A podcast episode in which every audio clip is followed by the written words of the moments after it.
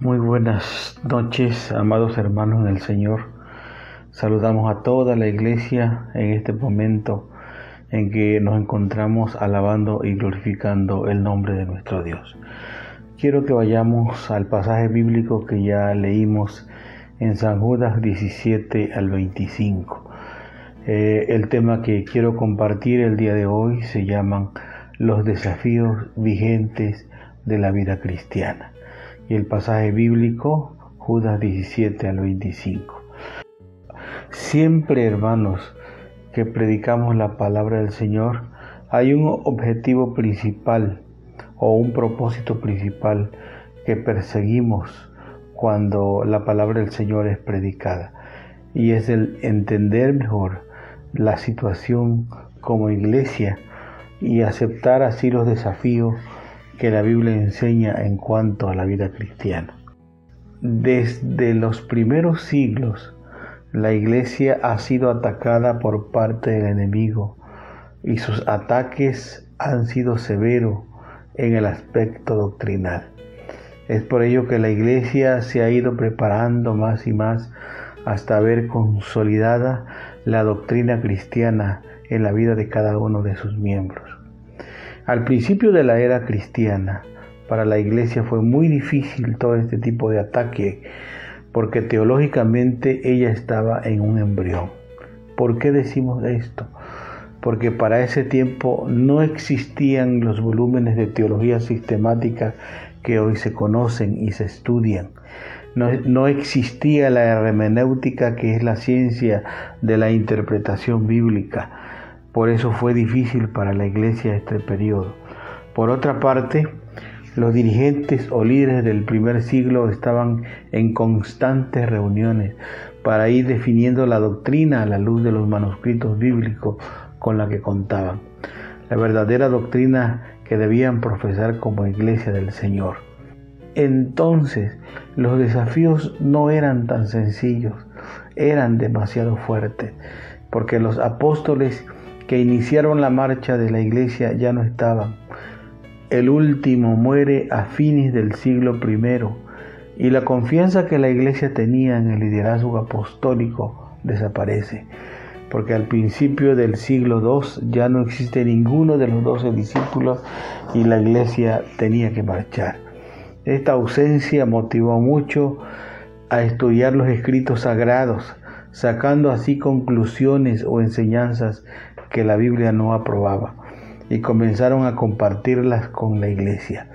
Fue en los primeros cuatro siglos de vida de la iglesia que esas eisegesis, es decir, herejías, controversias, causaron estragos espirituales y se convirtieron en un tremendo desafío para la iglesia de ese tiempo.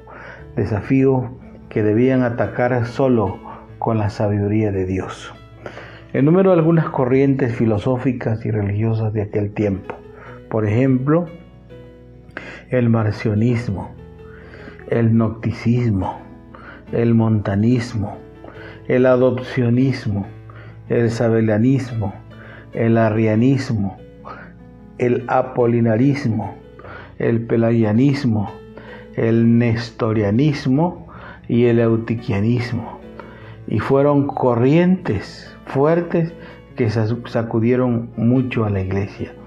Y esto significa que para no ser engañados debían estar bien cimentados en la verdadera doctrina del Señor.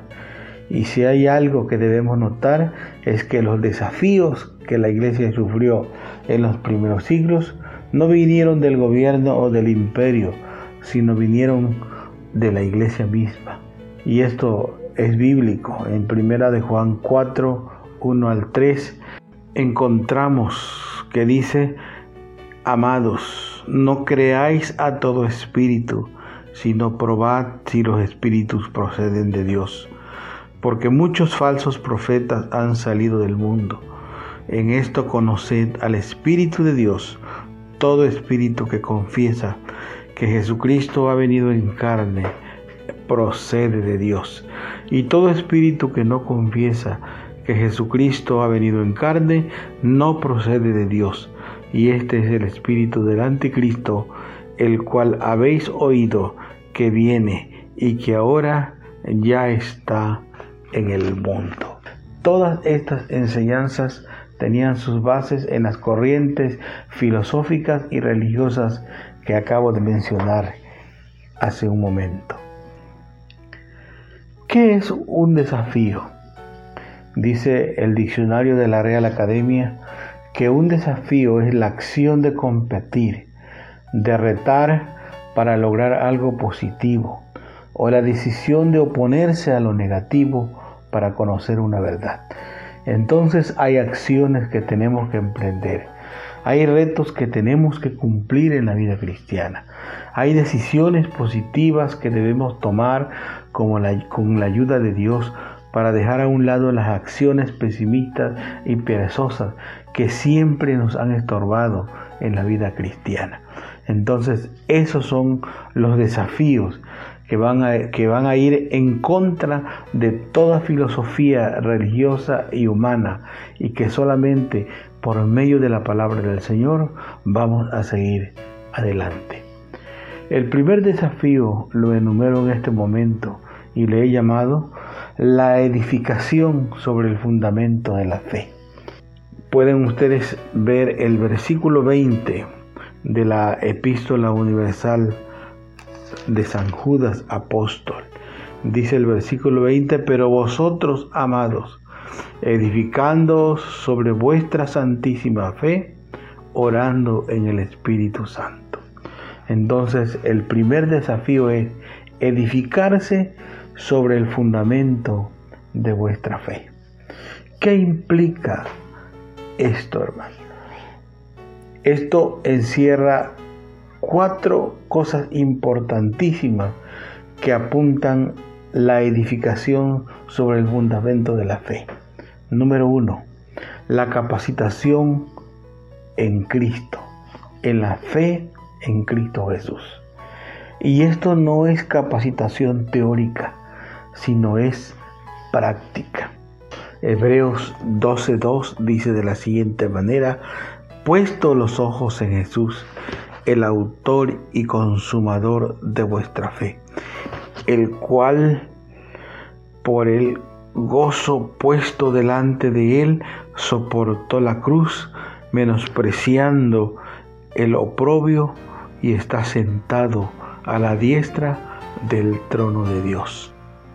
El punto principal es de esta edificación en el fundamento de Cristo es puesto los ojos en Jesús. Amados hermanos, si nosotros no ponemos los ojos en Jesús, estamos tambaleando en nuestro fundamento. Si nosotros no ponemos los ojos en Jesús, no tenemos situado nuestro objetivo en la vida cristiana. Otra de las cosas principales que menciona la palabra del Señor en cuanto a la edificación sobre el fundamento de la fe está en Gálatas capítulo 1 versículo 8. Mas si aún nosotros o un ángel del cielo os anuncia otro evangelio diferente del que os hemos anunciado, sea anatema. Es decir, si nosotros no nos edificamos en la doctrina real y comenzamos a escuchar filosofías huecas, filosofías religiosas que no enseñan la palabra del Señor, que no nos llevan al conocimiento verdadero de la fe, que no nos llevan a conocer a Jesucristo como nuestro único y suficiente Salvador, entonces estamos en problemas y no estamos edificándonos en el fundamento de la fe.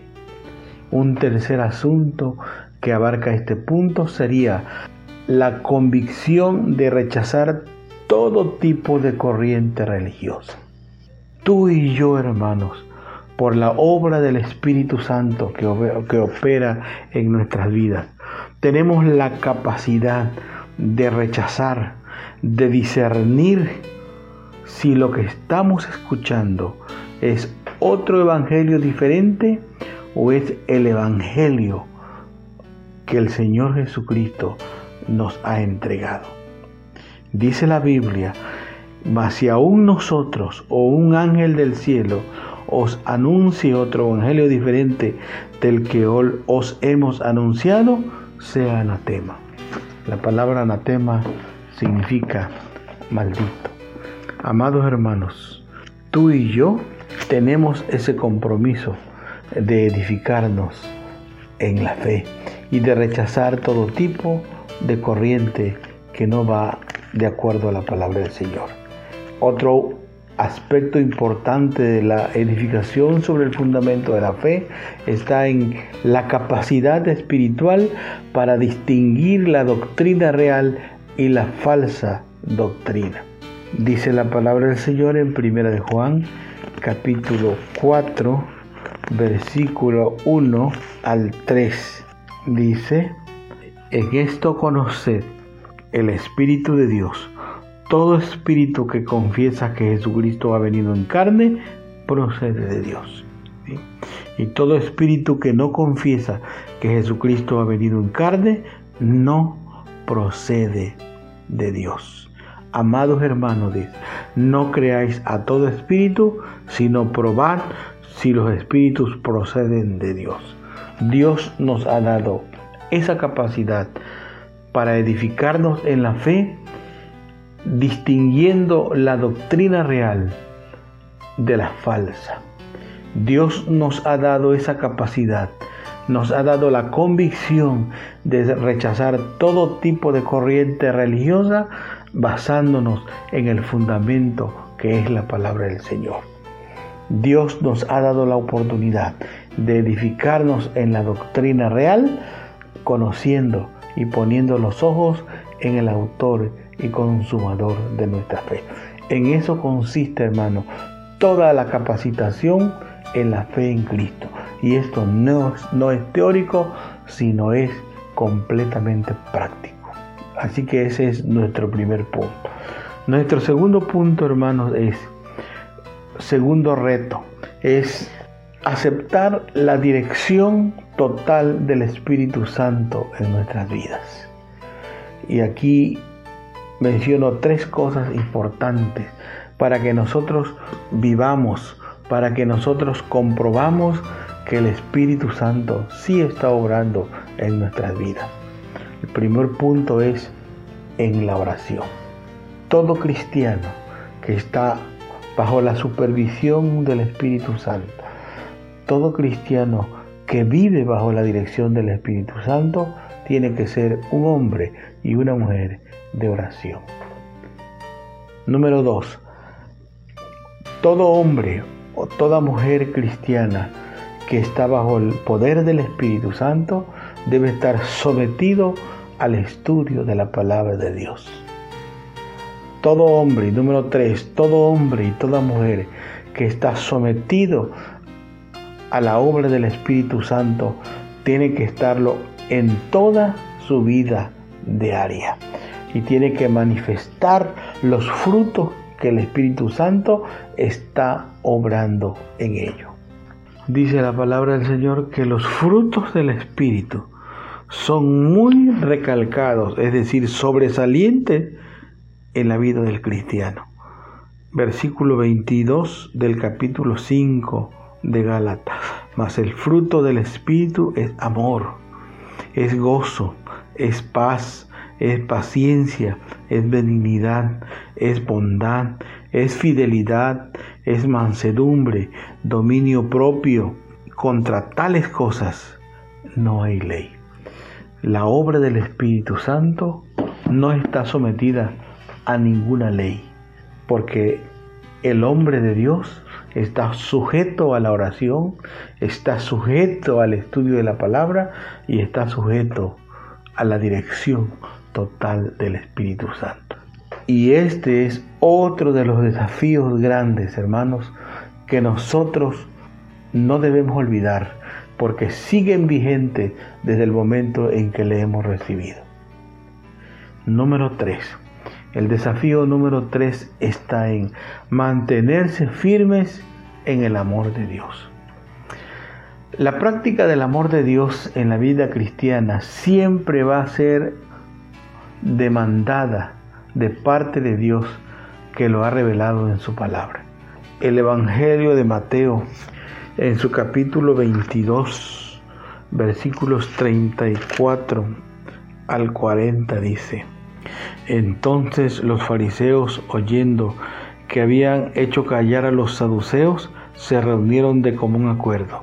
Y uno de ellos, intérprete de la ley, preguntó por, por tentarlo diciendo, Maestro, ¿cuál es el gran mandamiento en la ley?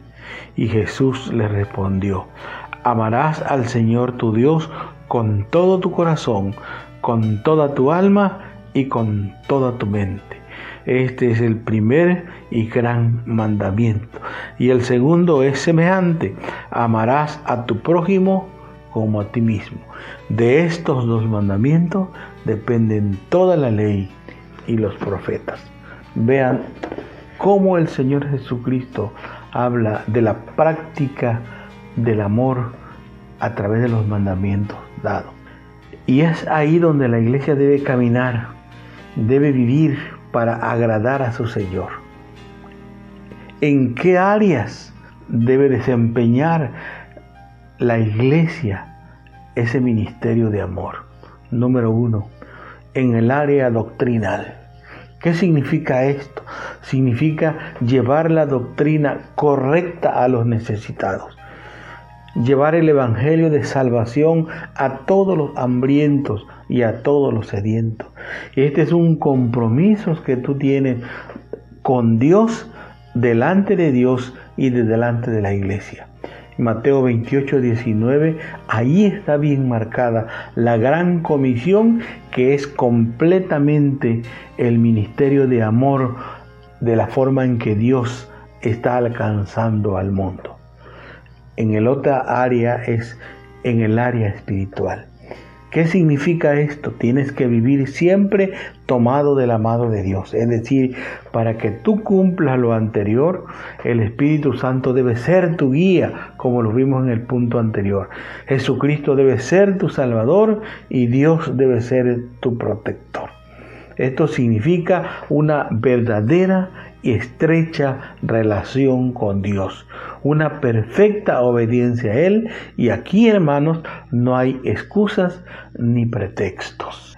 Otra de las áreas es en el aspecto social. ¿Qué significa esto?